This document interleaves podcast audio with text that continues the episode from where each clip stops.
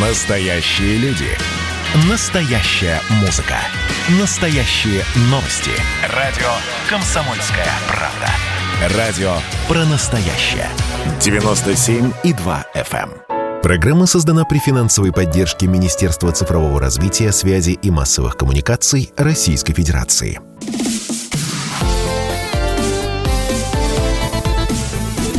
Доброволец. Доброе воскресное утро, уважаемые радиослушатели. В эфире, как обычно, по воскресеньям программа «Доброволец», программа о смысле жизни, о хороших делах и хороших людях, которые двигают вперед нашу страну, нашу экономику, нашу науку. Рады всех приветствовать на волнах «Комсомольской правды». И представлюсь, меня зовут Вадим Ковалев, и со мной сегодня соведущая, наконец-то, наконец со мной соведущая сегодня Ирина Жукова, директор по корпоративным программам и устойчивому развитию Philip Morris International в России, в Восточной Европе. Ирина, доброе утро, Доброе наконец-то. утро, доброе утро. Очень рада быть сегодня с вами. И у нас сегодня потрясающий гость. У нас в гостях Михаил Гельфанд, доктор биологических наук в области молекулярной биологии, кандидат физико-математических наук в области биофизики, член Европейской академии, профессор, вице-президент по биомедицинским исследованиям Сколковского института науки и технологий. Доброе утро. Доброе утро. Давайте коротко о теме нашей сегодняшней встречи, Ирина. Да, вы знаете, сегодня мы хотели поговорить а, о э, науке, о том, как бизнес помогает науке. И э, мне кажется, вот сейчас в, на, в наше время это э, вообще все, что связано с наукой, становится все более и более актуальной. И э, давайте я тогда за, задам первый вопрос, Михаил. Э, Вы э, вас замечательно представил Вадим, доктор биологических наук в области молекулярной биологии, но я знаю, что вы занимаетесь э, также системной биологией. Может быть, нам расскажете немножко о том, что это такое и почему это направление сейчас актуально? Ну, системная биология – это такое модное слово. Э, Это просто биология на самом деле. А история состоит в том, что э, люди научились э, в биологии получать большие объемы данных. И если классическая молекулярная биология, она там изучала там, один белок там, или там, один ген, и это был как бы проект, это была статья, то появились замечательные машинки, которые позволяют узнавать, как работают сразу все гены в клетке, там, в разных тканях, например. Или как меняется работа генов э, там, при эмбриогенезе, или, там, не дай бог, при каких-то болезнях и так далее. И появилось очень много данных, соответственно, появилась возможность смотреть на работу клетки вот целиком, э, и для этого нужны, естественно, экспериментальные биологи, которые эти данные получают, для этого нужны биоинформатики, которые эти данные обрабатывают. Причем в хороших проектах биоинформатики присутствуют с самого начала. Да, вы не можете получать данные, не зная, что с ними потом будет. Это такой путь к провалу довольно мощный. А, И вот все вместе это называют системной биологией. Я правильно понимаю, что сейчас а, мы развиваемся в сторону такого, а, скажем так, сейчас уже нету чистых чистой химии, чистой физики, да, то есть это такое больше такая ком- ком- комбинация, которая позволяет а, делать, вот двигать науку вперед. Но я просто как Как, гуманитарий... как- и, и как мама выпускника Московской школы. Да, да, да. Мне почему-то кажется, что это так. Ну, я не знаю, насколько это, это действительно так. Нет, ну почему? Есть чистая физика, там Ага. квантовая физика как была чистой физикой, Мгм, значит, так и остается. А Другое дело, что да, появляется довольно много э, исследований, э, в которых присутствуют представители самых разных наук, когда мы вот, ну, в данном случае биология, да, вот когда мы смотрим на клетку, там, с одной стороны, есть биохимия, и это как бы такая химическая э, грань э, биологии. Там есть биофизика, там, где значит, биологи общаются с физиками, там используют какие-то физические методы. Есть биоинформатика, где, соответственно, там программисты и математики.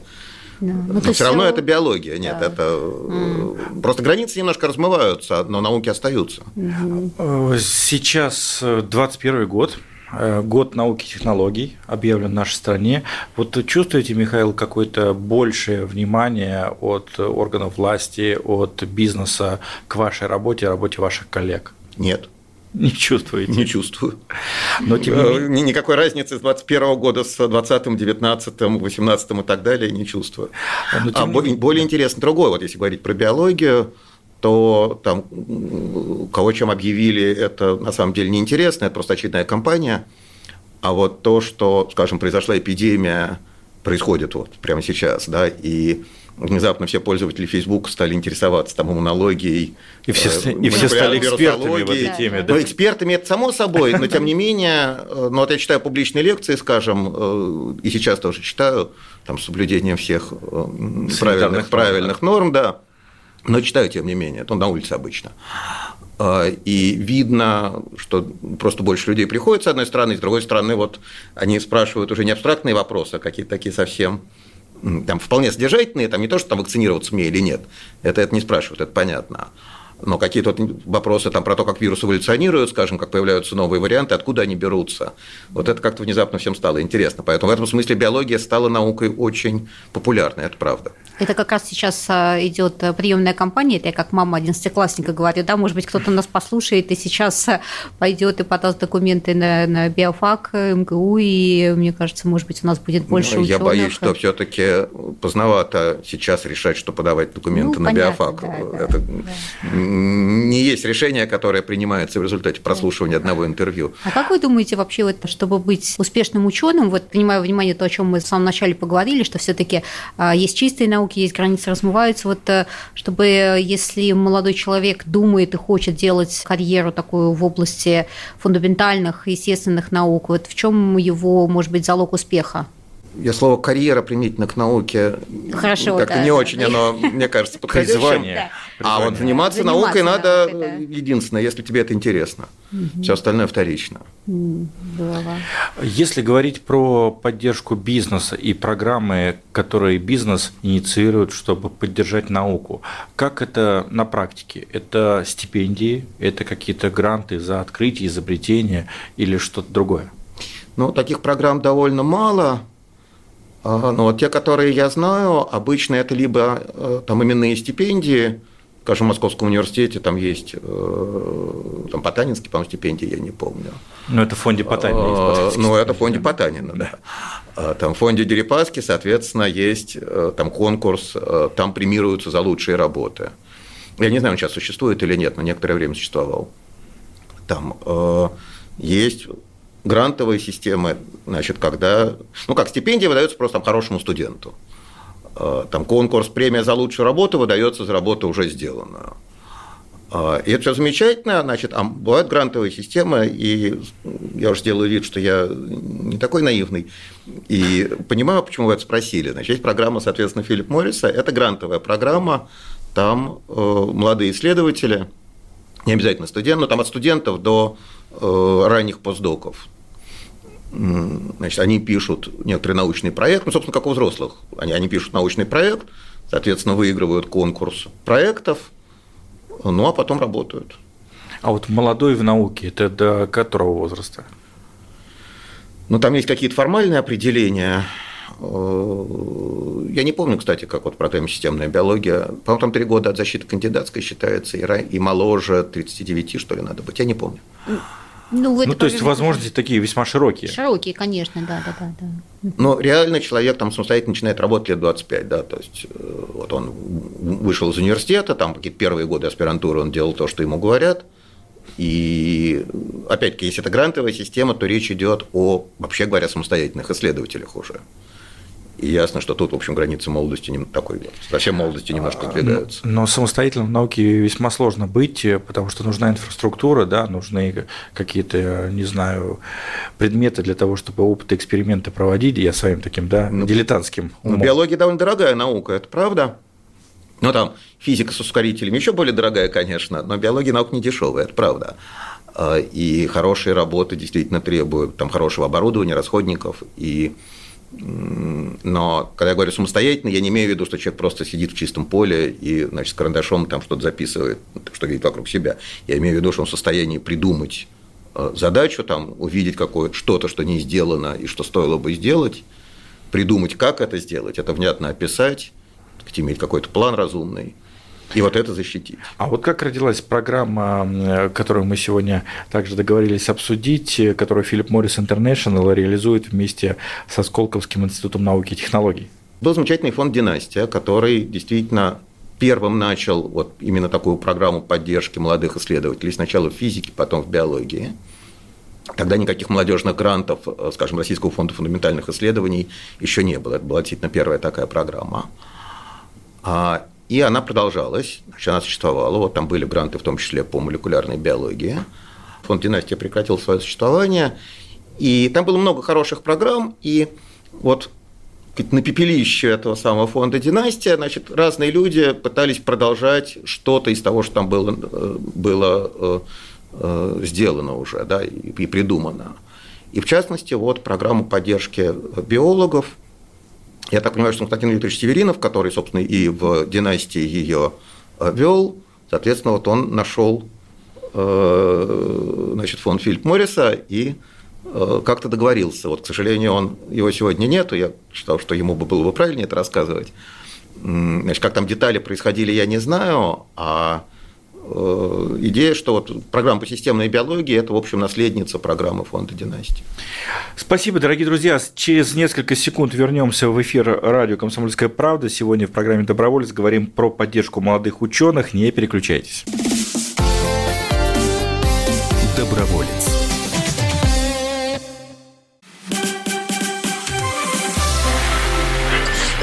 начало. Это действительно история, которая будоражит. Вся страна обалдела. И Россия родина слонов, она от океана до океана, да, и мы, мы всегда правы, мы никогда не сдаемся. И самое главное, что же будет дальше? Комсомольская правда. Это радио.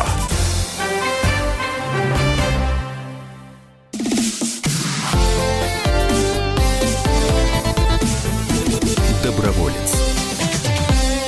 Воскресный эфир радио «Комсомольская правда» продолжает программа «Доброволец». Сегодня говорим про поддержку молодых российских ученых со стороны бизнеса и развития системной, клеточной и молекулярной биологии. Вообще здорово, что нашу такую молодую научную поросль да, поддерживают, и есть э, чем гордиться сейчас. Мы об этом поговорим в нашем эфире.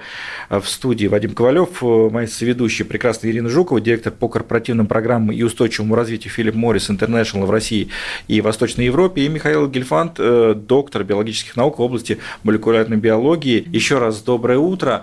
Ну, а вот есть сейчас действительно кого поддерживать? Есть у нас таланты или все уже уехали в 90-е?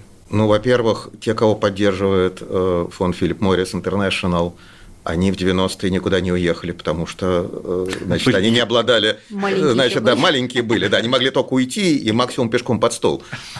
Вот. А, во-вторых, значит, молодые есть, конечно, есть очень хорошие студенты, есть очень хорошие молодые люди, очень сильные. И вот, собственно, конкурс на самом деле довольно жесткий, потому что там Э, но тогда, когда я был в экспертной комиссии и читал сами заявки, то, в общем, там очень сильные заявки в том числе и не проходили, потому что проходили еще более сильные.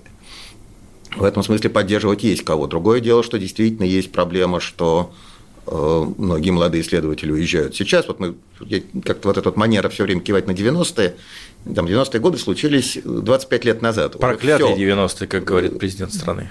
Проблема в том, что действительно довольно много людей продолжают уезжать сейчас – и я просто по своим ученикам вижу, значит, многие из них э, там по разным причинам.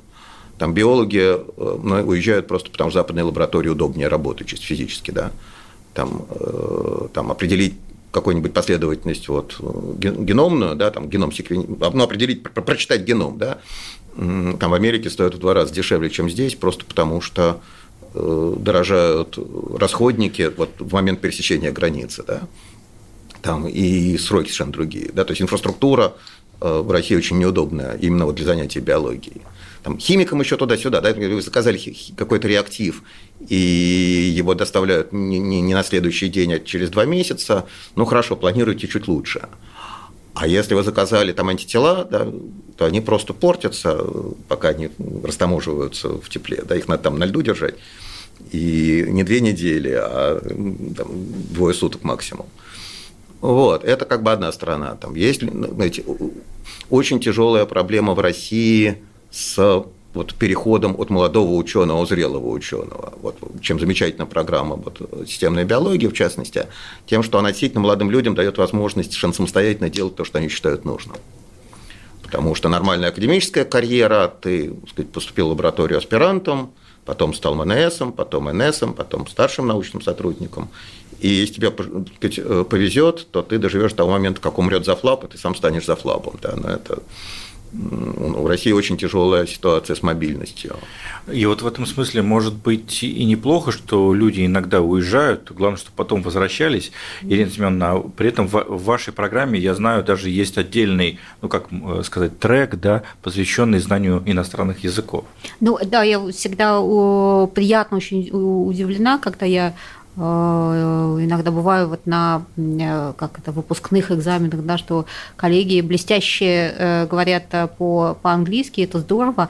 Если позволите, я воспользуюсь, так сказать, микрофоном, раз, Вадим, вы мне дали такую возможность, просто поясню, почему для нас это важно, да, потому что вот как раз то, что мы здесь обсуждаем, это было одним из причин, почему мы начали эту программу, потому что, в общем, мы работаем здесь, здесь в России, и нам хотелось бы, чтобы и в том числе российская наука, которая, ну, безусловно, нам есть чем гордиться, развивалась, продолжала развиваться здесь и в России, чтобы коллеги ученые, э, молодые ученые имели возможность э, получать гораздо больше возможностей, получать гораздо больше возможностей здесь, на, здесь в России, да, но при этом, конечно, безусловно, кто-то уезжает, кто-то приезжает, это и то, что они блестяще знают английский язык, это как раз им дает такую возможность, это здорово.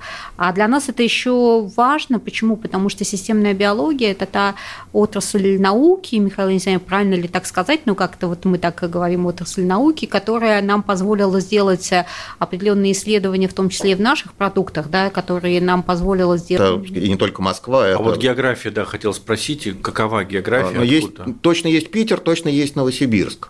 И это, собственно, вот Москва, Питер, Новосибирск – это три города, в которых действительно есть сильная биология. По-моему, из Казани кто-то был в свое время, боюсь наврать. По-моему, были. Вот. И, значит, про язык вещь простая. Вы не можете заниматься современной наукой, не зная английского языка.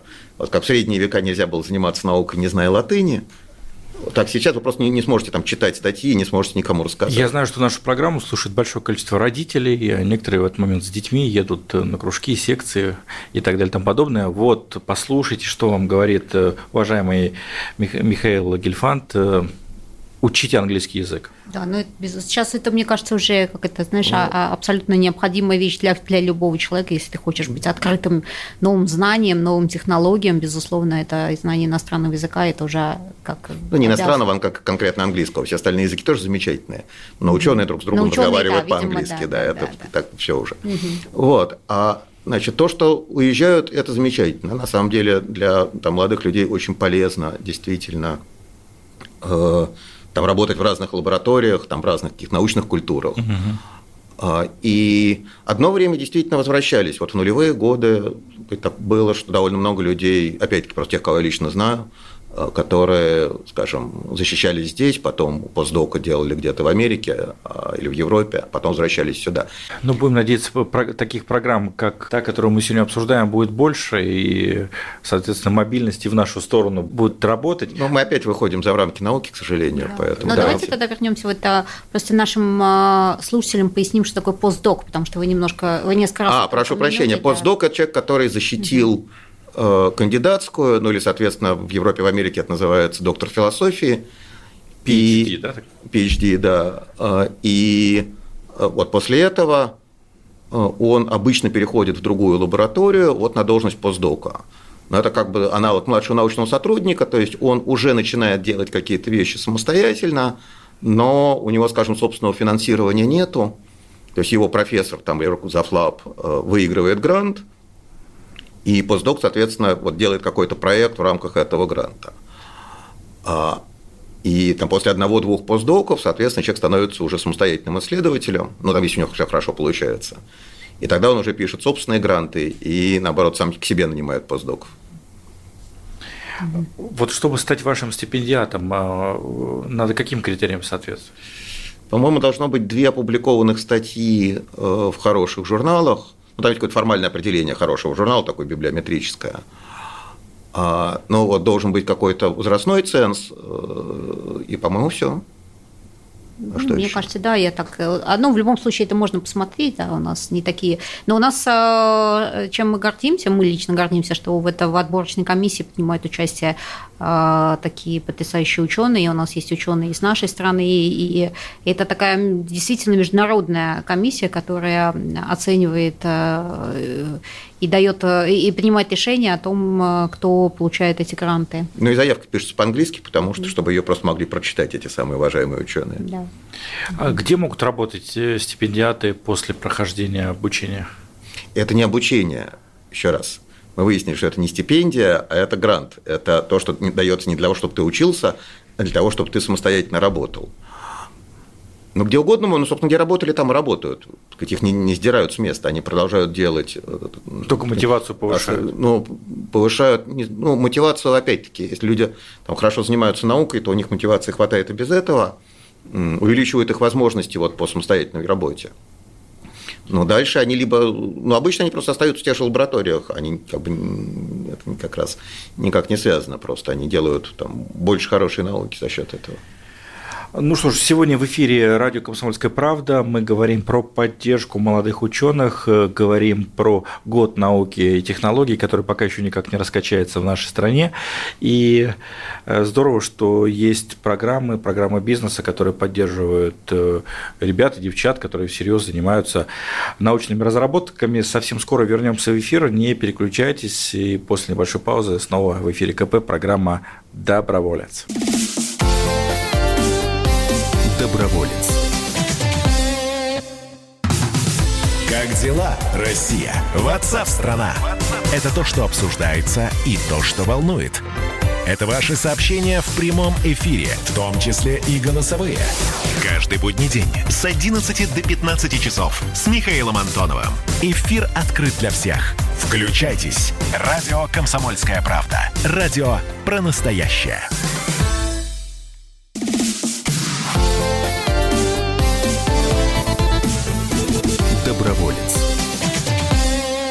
После небольшой паузы в эфире радио «Комсомольская правда» программа «Доброволец». Ирина Жукова, моя прекрасная соведущая, э, сегодня с нами. Ирина, доброе, доброе утро. утро. Доброе. Ну, как вам, э, как вам в эфире? Уже в позиции соведущей, а не гости. Ну, это здорово, приглашайте еще, это очень интересно. Я надеюсь, что наша тема сегодня интересна не только нам с тобой, Вадим, потому что у нас э, потрясающие гости, э, и мы говорим о потрясающих историях, мы говорим о развитии науки в России, да. Мне кажется, это, опять же, извините, вернусь мне как мама выпускника, это очень важно, потому что мне бы очень хотелось бы, чтобы мы видели больше российских молодых людей, Э, которые, например, приходят э, к нам на вот э, нашу совместную программу со Сколтехом. Это молодые люди, потрясающие, образованные, мотивированные, которые действительно хотят что-то сделать для развития науки. Мне бы хотелось таких людей видеть намного больше. Я надеюсь, что вот сегодняшний наш эфир, он, может быть, заставит кого-то подумать и тоже в область получения образования в области фундаментальных естественных наук и идти и сейчас меня Михаил поправит, не, не строить карьеру в области науки. Ну, просто а? заниматься наукой. Заниматься, наукой, заниматься да. наукой. А есть э, какие-то примеры вот конкретных работ, может быть, каких-то уже научных успехов, э, которые можно назвать результатами, результатами программы? Ну, что бы вы назвали результатом?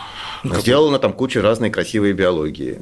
Э, там люди, я не знаю, там какие-то потенциальные новые антибиотики нашли. Да, вот, это, это уже. Значит, но это, это всегда проходит на ура. Угу. А, я не знаю, я как-то немножко начинаю обычно скучать, когда вот говорят про результаты фундаментальной науки, потому что все-таки вот там фундаментальная биология – это там, способ понять, как мир устроен. А другое дело, что потом есть технологические, ну там, не стартапы, что угодно – а, которые, в принципе, это подхватывают и уже превращают в что-то полезное. Поэтому вот если говорить про, скажем, системную биологию, она там замечательно интересная наука, э, мы действительно там понимаем кучу всего нового и интересного, в том числе вот и там, то, что молодые коллеги делают э, в этой программе. А, а потом, через какое-то время, значит, найдутся люди, которые придумают, как это применять, вот тогда будут результаты как результаты. Да? Mm-hmm. Ментальная наука вещь довольно тонкая, потому что, с одной стороны, вроде бы это удовлетворение любопытства там, вот тех, кому интересно, и там немедленно, вот там в чем беда, скажем, программ многих российских, что от вас требуют практического результата там, примерно через два года. Так не бывает. От, от момента, когда вы что-то поняли, до момента, когда либо вы, либо кто-то другой придумали, как это применить, ну, все-таки нормально проходит существенно больше времени. Да, программа системная биология – это не программа поддержки, вот, хотя это бизнес, это не программа поддержки таких вот быстрых технологических э, решений, да, это именно про фундаментальную науку. А парадокс состоит в том, что вот как бы общество вкладывается в фундаментальную науку, а потом оказывается, что это на самом деле там, было страшно полезно для всего общества, потому что через какое-то время там, никто не знает, что именно выстрелит.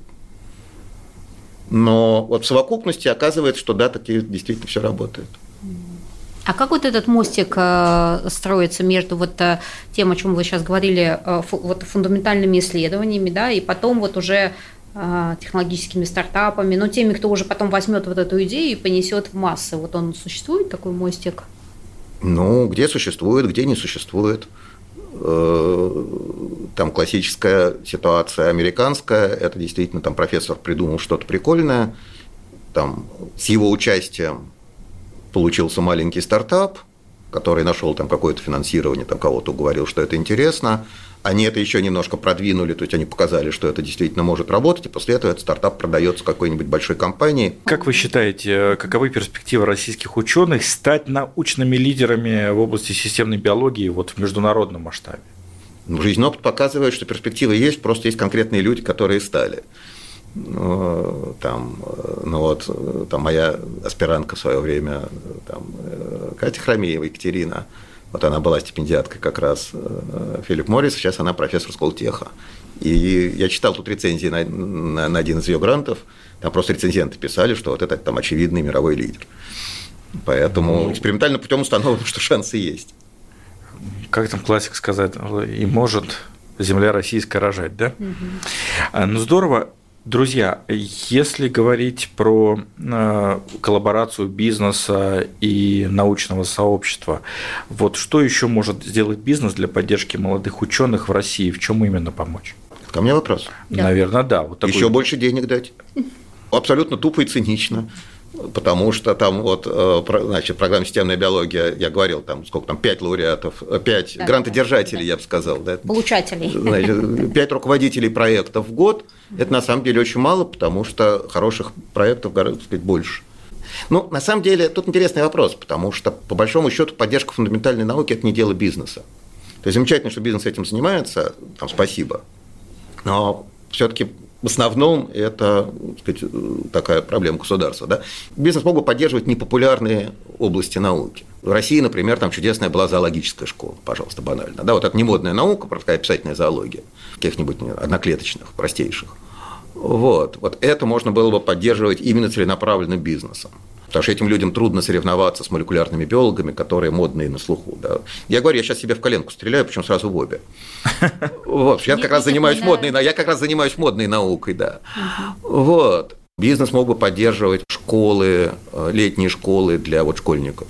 Да, вот есть замечательная школа по молекулярной клеточной биологии, которую создал Федор Кондрашов. Это как раз чудесный пример тому, что вы говорили. Вот он уехал из России там вместе с родителями ребенком, учился в Америке и профессиональным ученым стал э, там, в Америке и в Европе. Но он решил, что вот он должен помогать вам, как маме выпускника, это должно быть это сам, старшеклассника должно быть интересно. Да, он решил, что он должен помогать, вот, держать этот самый уровень э, биологический. Вот это мог бы делать бизнес. В то же время здорово, что само словосочетание «модная наука» вот у нас есть сегодня в разговоре. Мне это очень приятно, что у нас у многих ребят сейчас есть такие мысли, да, вот где делать э, не то что карьеру, а чему посвятить свою жизнь, науке. Ирин, ну как да, считаешь? и мне кажется, здорово нас, а, я уверена, слушают представители бизнеса, и очень много сегодня Михаил назвал тех направлений, где можно приложить свои, а, свои опять же, знания, умения и денежные средства, поэтому здорово, что у нас сегодня получилась такая а, программа, где мы э, поговорили и о науке, и о том, что бизнесу сделать для того, чтобы наука продолжала развиваться. А вот с вашей стороны, со стороны бизнеса, на что еще хотелось бы, может быть, обратить внимание в будущем, может быть, есть такие планы? Какие-то еще программы. Я знаю, что сейчас многие компании инициируют активности даже в, в, не то что в школах, уже в детских садах на старших группах. Да, ну мы с, у нас есть, э, безусловно, ограничения, да, мы очень больше сфокусируемся на молодых уже взрослых ученых и будем, безусловно, продолжать нашу поддержку в замечательной программе по э, поддержке системной биологии в Сколтехе. Мы завершаем нашу программу, времени умолимо, и вот ваше воззвание, э, Михаил, вот к тем, кто сейчас, может быть, совсем еще юном возрасте едет на заднем сидении папиной машины, вот стоит ли заниматься наукой? Если вам это интересно, то стоит. Если не интересно, то не стоит. Вот здорово. И, Ир, и твои, твои слова, твои обращения к нашим радиослушателям. Ну, я присоединюсь к Михаилу. Мне кажется, что вообще в жизни э, надо стараться делать то, что интересно, потому что если ты занимаешься тем, э, э, что тебе интересно, это, в общем, приносит и удовольствие, и деньги, и, и все остальное. Поэтому занимайтесь, ищите такое направление, которое вам интересно. Ну вот на этой оптимистичной ноте завершаем наш сегодняшний эфир. Желаем отличного дня всем слушателям радио «Комсомольская правда». Спасибо, Михаил Гельфанд. Сегодня с нами Ирина Жукова, Вадим Ковалев, хорошего дня и до встречи на волнах радио «Комсомольская правда» в следующее воскресенье. Программа «Доброволец» снова будет на посту. Доброволец. Программа создана при финансовой поддержке Министерства цифрового развития, связи и массовых коммуникаций Российской Федерации.